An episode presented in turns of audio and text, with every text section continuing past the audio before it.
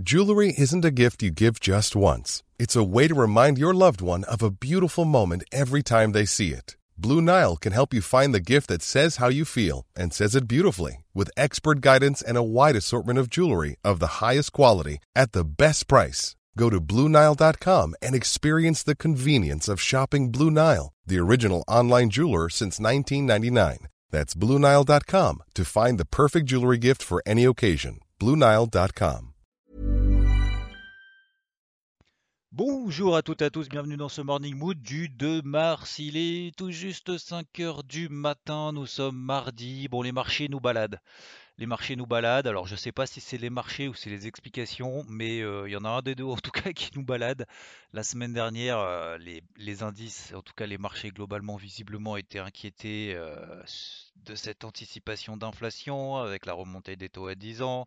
On est passé au-dessus des 1,56. On est toujours autour, au-dessus de 1,40% sur le taux à 10 ans américain. Et puis ce week-end, on a Biden qui valide à la Chambre des représentants. Alors attention, c'est validé, mais pas tout à fait encore signé. Hein. Donc euh, si vous avez vu la vidéo hier soir sur la, chaîne YouTube IVT, il y a encore quand même quelques étapes.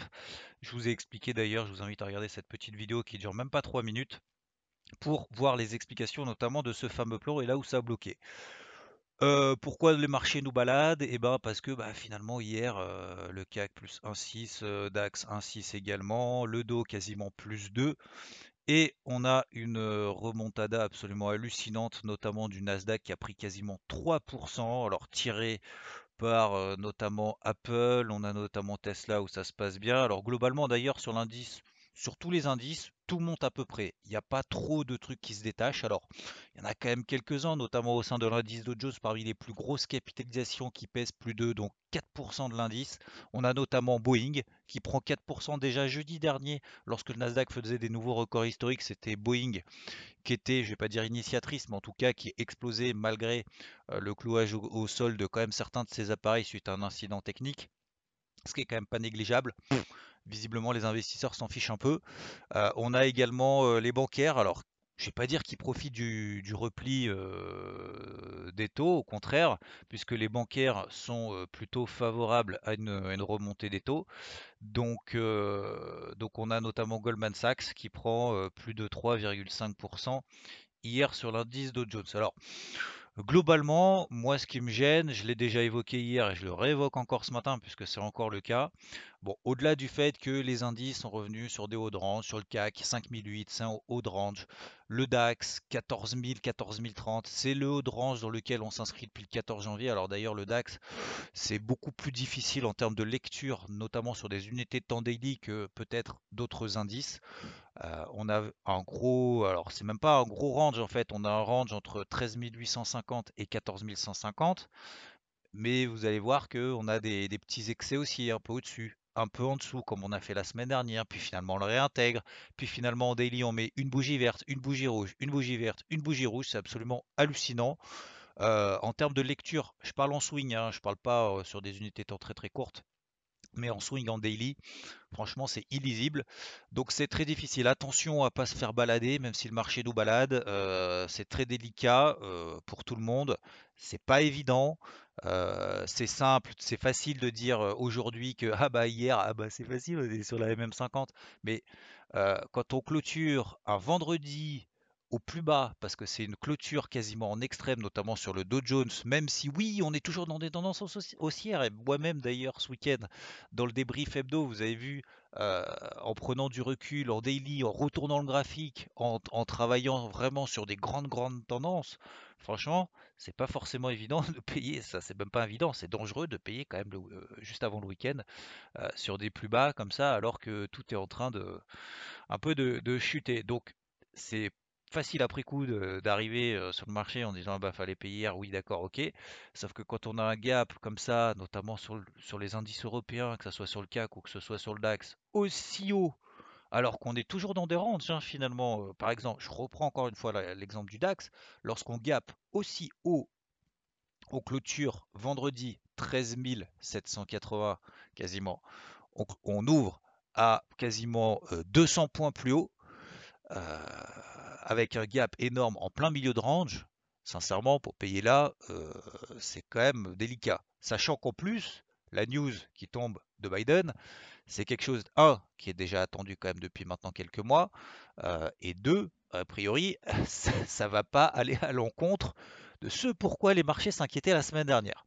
Bon, voilà, des fois, il faut pas trop chercher midi à 14h, on est dans des hauts de range, sur l'indice de Jones de la même manière, bah voilà, on avait un range entre 13 entre pardon, 31 650 et 31 300. On est passé un peu au-dessus la semaine dernière en faisant des nouveaux records historiques, puis finalement, gros retournement, tout s'est effondré, on a perdu quand même 1000 points sur le dos en deux jours.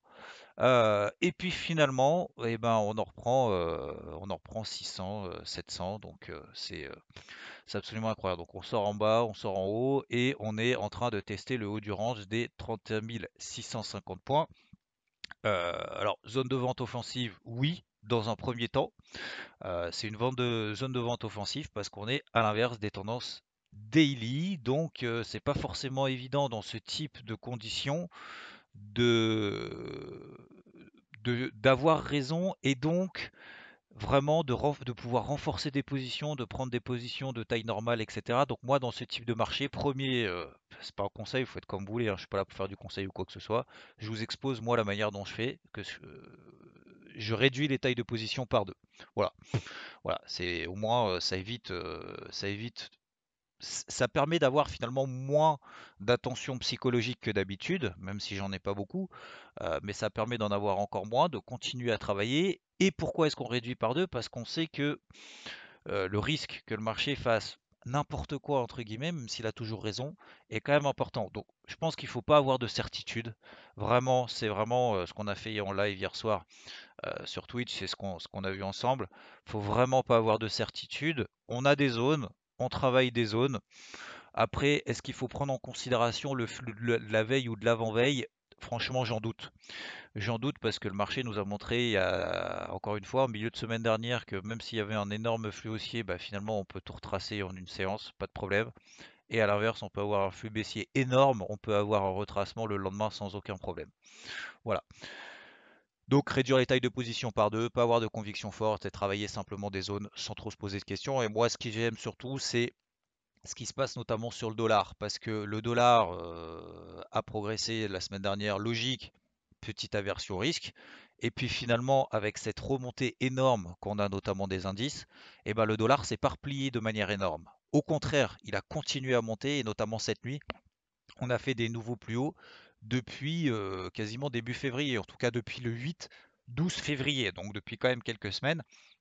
Ça montre que il y a quelque chose qui cloche, en tout cas il y a quelque chose moi qui me gêne. Le dollar du coup, cette poussée encore du dollar hein, qui ne s'arrête pas, ça entraîne encore la chute de l'or. Alors ça j'insiste là-dessus parce que l'or on est vraiment dans une tendance baissière premièrement. Deuxièmement on a un flux qui s'accélère baissier.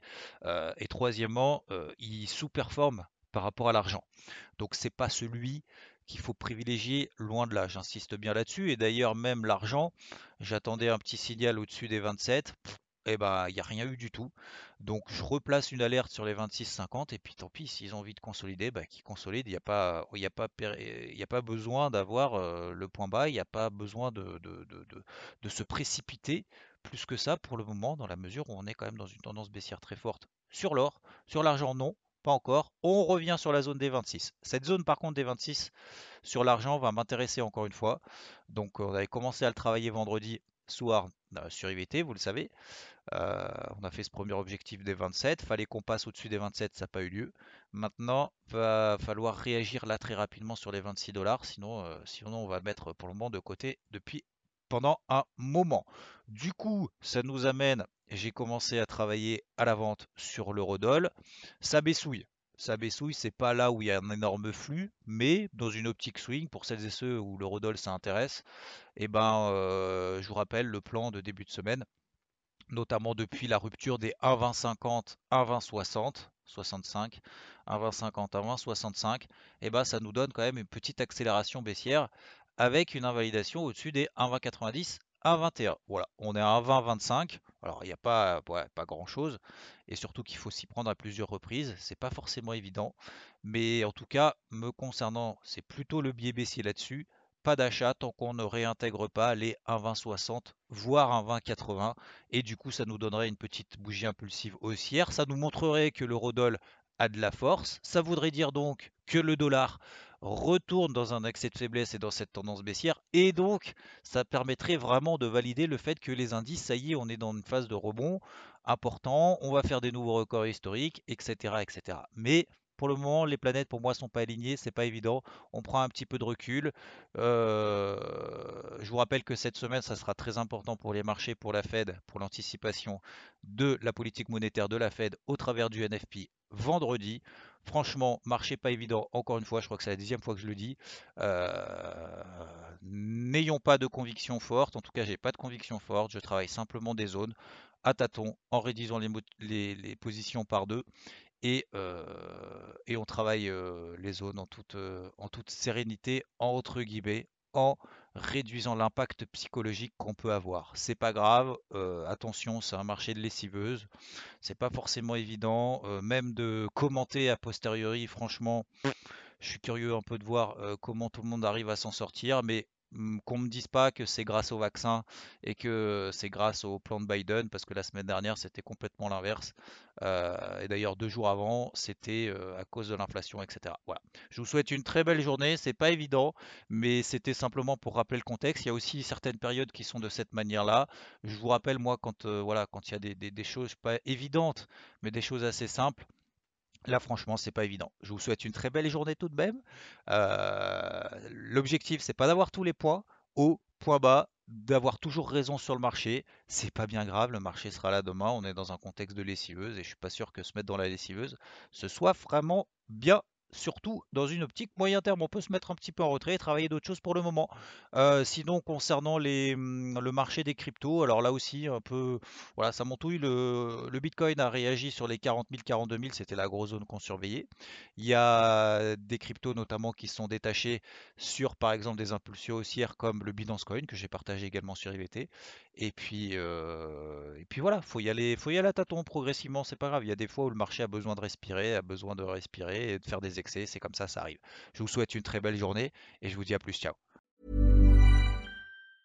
Mom deserves the best, and there's no better place to shop for Mother's Day than Whole Foods Market. They're your destination for unbeatable savings, from premium gifts to show-stopping flowers and irresistible desserts. Start by saving 33% with Prime on all body care and candles. Then get a 15-stem bunch of tulips for just $9.99 each with Prime. Round out Mom's menu with festive rosé, irresistible berry chantilly cake, and more special treats. Come celebrate Mother's Day at Whole Foods Market